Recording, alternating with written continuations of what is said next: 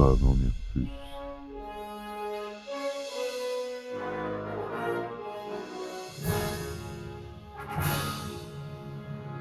ben attendez, on est en France. Allez, cul sec.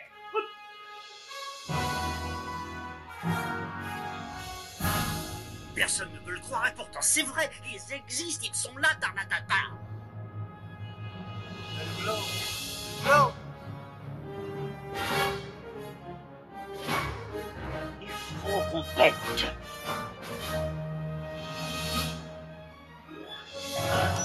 Voyons, circuit branché, correcteur temporel temporisé.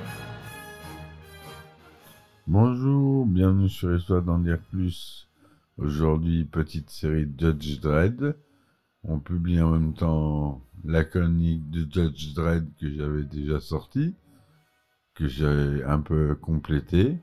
Et là, on fait le deuxième film, sorti en 2012, sous le nom de Dredd, réalisé par Pete Travis, et sorti en 2012.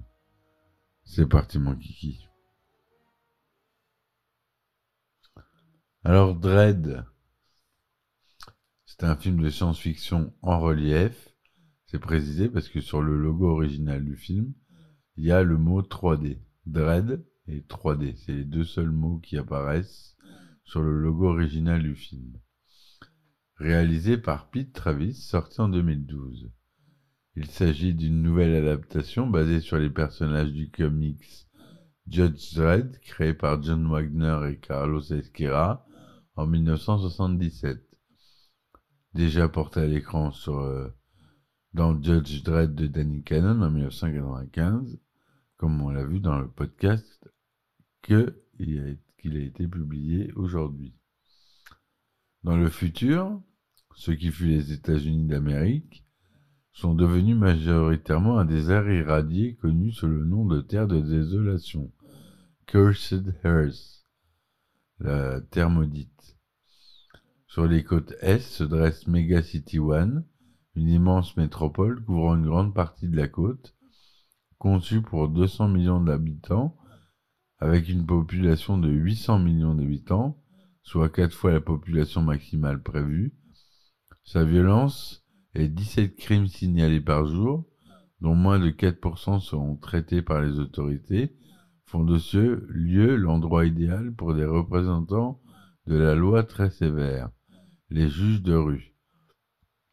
Une nouvelle drogue nommée Slow-Mo, pour Slow Motion ralenti, qui ralentit la perception du temps, fait des ravages.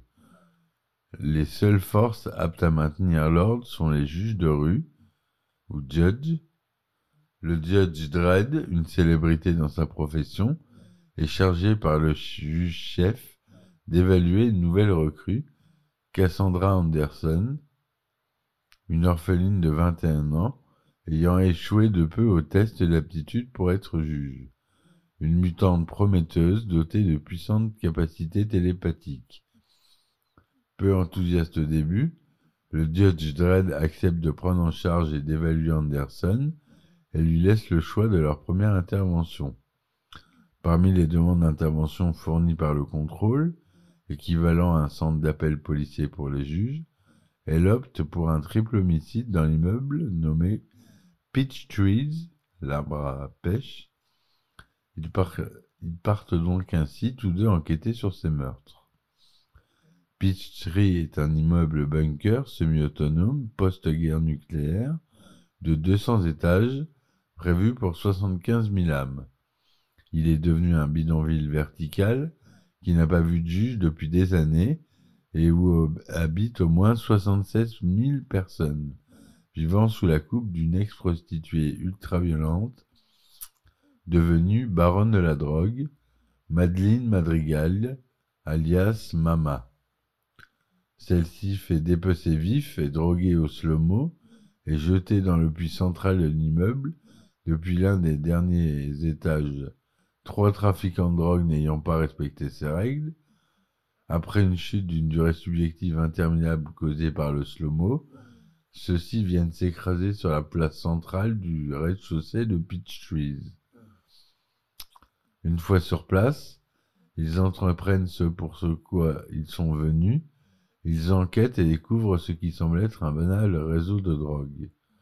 Ils assaillent un lieu de consommation avec succès. Ils arrêtent entre autres un trafiquant de drogue nommé Kay et la capacité télépathique d'exploration de l'esprit humain que maîtrise Anderson révèle à celle-ci que c'est Kay qui a accompli l'exécution des trois trafiquants. Dredd décide de l'emmener pour l'interroger dans les locaux du ministère de la Justice. Pour empêcher cela, Mama, qui a su tenir informé, décide que ces juges sont des indésirables, ne devant pas lui échapper. Elle entreprend avec ses sbires de déclencher le système de sécurité de la tour pour le passer en mode guerre, exploitant contre les juges l'aspect bunker du bâtiment. Ce mode, une fois activé avec succès, verrouille tout le bâtiment avec l'abaissement de cloisons externes recouvrant les parties non protégées des boucliers imperméables aux ondes radio, empêchant quiconque de communiquer, d'entrer ou de sortir grâce à des parois externes conçus pour résister à bien des choses en cas de guerre. Pris au piège, les juges ne peuvent plus s'échapper ou appeler des renforts, les ondes de leur radio ne parvenant plus à franchir les parois externes du bâtiment. Mama fait passer un message dans tous les étages par le système de sonorisation interne de la tour. Elle ordonne à toute la population de la tour de tuer les juges. Dredd et Anderson doivent affronter plus de 400 individus armés, du plus inoffensif au plus entraîné et dangereux, tous armés et motivés.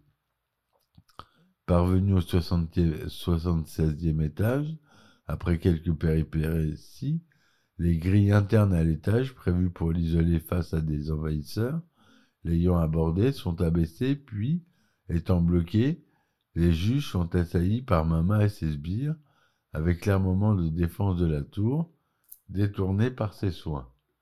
De puissants miniguns, dont les tirs traversent les murs intérieurs les, les plus robustes comme du carton, tuant de nombreux habitants dans tout un quadrant de cet étage de la tour. En franchissant un mur, extérieur endommagé, qu'ils finissent par percer la munition explosive pour pouvoir passer, les juges parviennent à rejoindre une plateforme extérieure et à demander des renforts. Pour faire face à la situation, bénéficiant de quelques minutes de répit, ils parviennent à convenir d'un comportement adopté. Pendant cela, Mama envoie son homme de main Caleb pour vérifier si les juges sont bien morts. Mais alors qu'ils se rencontrent, Dredd capture puis jette Caleb dans le vide, au-delà de la place centrale de la tour, sous les yeux de Mama, puis repart sans se presser, l'air décidé. Dredd soupçonne Mama de chercher désespérément à faire taire Kay et le questionne plus fermement pour obtenir des informations. Anderson intervient utilise ses capacités psychiques pour lire l'esprit de Kay. Après quelques échanges avec Kay pour dominer la situation, elle apprend alors que Peach Trees est le centre de la production et de distribution de la plus importante production de slow-mo. Anderson suggère de se cacher en attendant le renfort, mais Dredd demande à continuer de monter dans la tour et de poursuivre Mama. Les juges Volt et Guthrie répondent à l'appel de Dredd, mais l'expert informatique de Mama, un jeune homme terrorisé par elle, leur bloque l'entrée et en évoquant un mode de guerre actif ainsi que des problèmes, il les fait patienter car ils se montrent insistants. Deux adolescents armés font face à Dredd et Anderson. Pendant que Dredd résout leur cas, Kay profite de la situation pour désarmer Anderson, qui n'était pas assez attentive à lui, et s'échappe en la prenant en otage. Kay amène Anderson au quartier général de Mama, au dernier étage. Alors que Dredd poursuit son chemin vers Mama, celle-ci fait appel au juge corrompu Lex, Kaplan, Chaz, Chan et Alvarez pour tuer Dredd, moyennant une récompense très importante en crédit. Dredd rencontre Chan et s'étonne que celui-ci ne fasse pas mention d'Anderson. Voyant sa couverture tomber, Chan attaque Dredd, mais grâce à son absence d'hésitation, Ce dernier tue son confrère Ripou, tel un vulgaire criminel. Pendant ce temps, Kay s'apprête à tuer Anderson avec sa propre arme, mais le système d'identification du pistolet ne le reconnaît pas et fait exploser la charge intégrée à l'arme, car l'utilisateur n'est pas habilité à utiliser cette arme, ce qui lui coûte son bras. Puis Anderson l'achève. Anderson s'échappe et rencontre le juge Kaplan, qui se présente comme une alliée, mais qui qu'elle tue rapidement après avoir lu dans ses pensées la réalité de ses intentions si différentes de ses propos. Lors d'une fusillade dans un laboratoire de Slomo, Dredd tue Alvarez, mais se retrouve à court de munitions, et Lex touche d'un tir à travers un mur l'abdomen. Lex s'apprête à tuer Dredd, il en profite à l'occasion pour euh, en profiter, mais Dredd, serrant les dents, lui demande d'attendre. Lex étant trop bavard, il parvient à le faire attendre suffisamment longtemps pour qu'Anderson arrive et le tue avant que ce dernier ne soit décidé à tirer plutôt que de questionner Dredd, payant ainsi très cher son choix de railler Dredd au lieu de tirer. Anderson et Dredd obtiennent du hacker de Mama le code d'accès à ses appartements et partent pour l'affronter. Mama signale à Dredd que si elle meurt, un boîtier fixé à son poignet, qui surveille son rythme cardiaque, déclenchera des explosifs situés aux derniers étages, détruisant ainsi le bâtiment. Dredd estime que le signal du détonateur ne pourra pas atteindre les explosifs depuis le sol de la tour.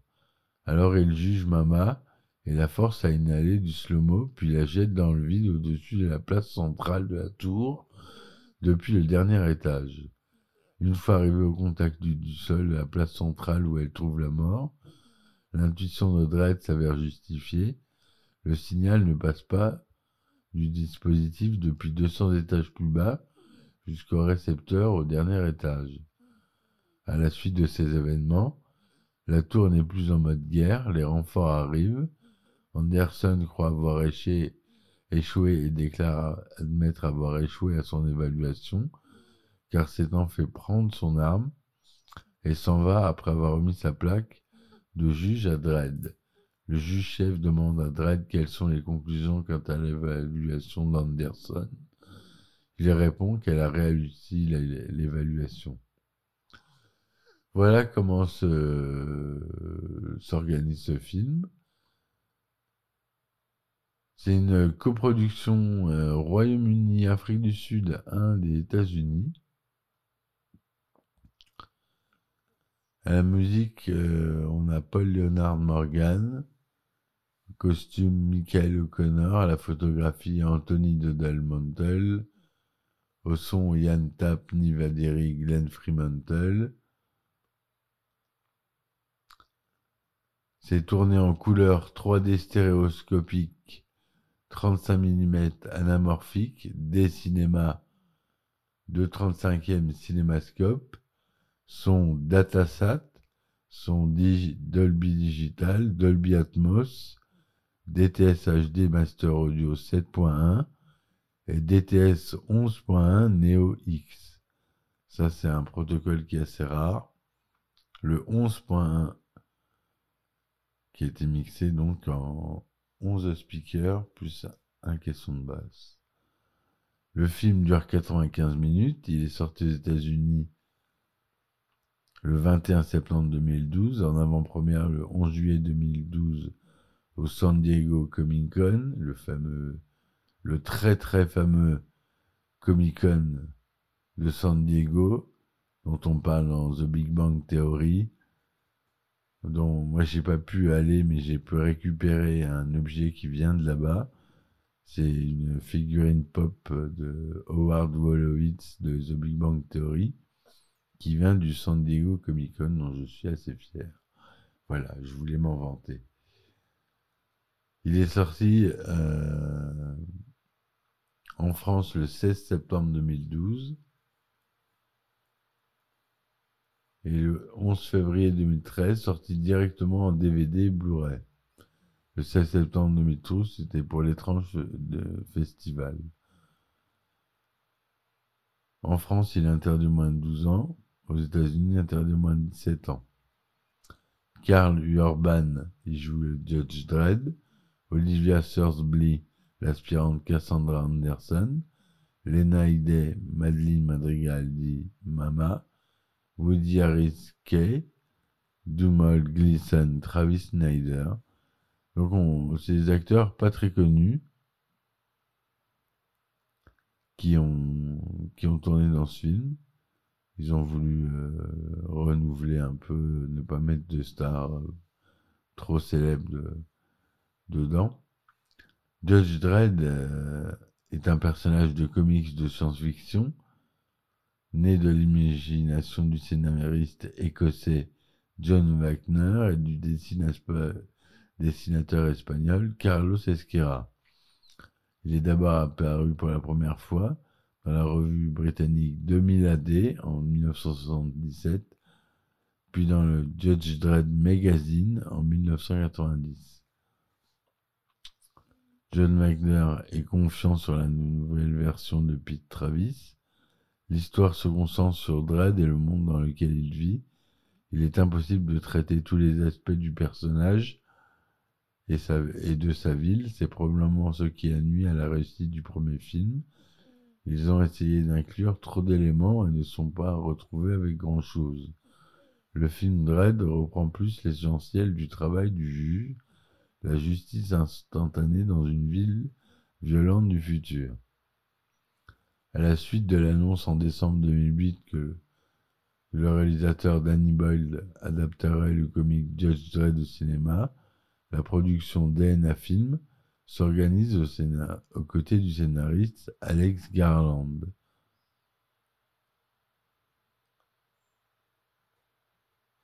Après le refus de Duncan Jones, la production Reliance Entertainment engage alors Pete Travis en mai 2010 avec un financement à hauteur de 45 millions de dollars. En août 2010, L'acteur néo-zélandais Carl Urban est choisi pour incarner le juge de Mega City One. Révélé par Variety, Olivia Surbley rejoint Carl Urban pour incarner Cassandra Anderson, une novice ayant un don de télépathie. La pré-production démarre le 23 août 2010 dans les studios de Cape Town, les nouveaux studios en Afrique du Sud dont le film est leur première production, parce que c'est l'endroit idéal pour la réalisation de ce projet, et le coût réduit de l'Afrique du Sud pour s'implanter, et le nouveau film de haute technologie nous a fourni la combinaison idéale, explique Ando McDonald, producteur fondateur de DNA Film. Le tournage commence le 12 novembre 2010 et s'achève en mars 2011 au Cap en Afrique du Sud. La réalisation s'est faite dans les, les 17 000 mètres carrés au studio de Cape Town Film. À la suite de désaccords avec les producteurs, Pete Travis n'a pas été autorisé à participer au montage du film. En 2018, l'acteur Carl Urban révèle que c'est en fait Alex Garland qui aurait réalisé le film et non Pete Travis. C'est une rumeur que j'ai trouvée. Alex Garland, euh, qui est scénariste et aussi réalisateur. Le compositeur écossais Paul Leonard Morgan assure la musique du film. Le film a, a reçu des accueils critiques positifs. Le film est noté 79% sur Rotten Tomatoes 3 étoiles et demie sur Allociné, ce qui est vraiment pas mal. Box Office, il a rapporté un, total mondial de 41 millions de dollars, ce qui est pas énorme comparé au premier qui a remporté plus. Il a remporté le prix Empire 2013 du, meilleur film en 3D. Et voilà ce que je voulais vous dire sur ce film, mes amis. là. À voir si vous n'avez pas vu. Bon, bon film, différent du premier, une autre vision. Moi, j'ai adoré le premier, j'aime beaucoup, je suis attaché au premier. Mais cette suite est totalement valable avec euh, de, des effets spéciaux assez impressionnants. Beaucoup de violence, une, une humeur euh, auto-satirique et pince sans rire. Donc, euh, il respecte bien euh, l'original de la BD. C'est pour ça que j'ai voulu vous en parler. Voilà mes amis, n'hésitez pas à laisser des commentaires. S'il vous plaît, abonnez-vous, ça coûte rien, c'est juste un bouton à appuyer. Et ça me permet moi d'être euh, mis en avant sur les podcasts et d'avoir plus d'auditeurs. C'est important pour moi. Donc si ça vous dérange pas de faire ça, je vous remercie d'avance. Si vous appréciez mon travail, vous pouvez me soutenir sur euh, Tipeee et Patreon. Je vous dis à très vite pour de nouvelles aventures. Et ciao ciao Histoire d'en dire plus.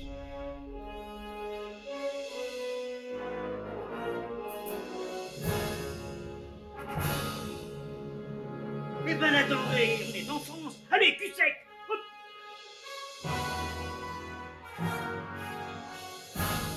Personne ne peut le croire et pourtant c'est vrai, ils existent, ils sont là, Tarnatata.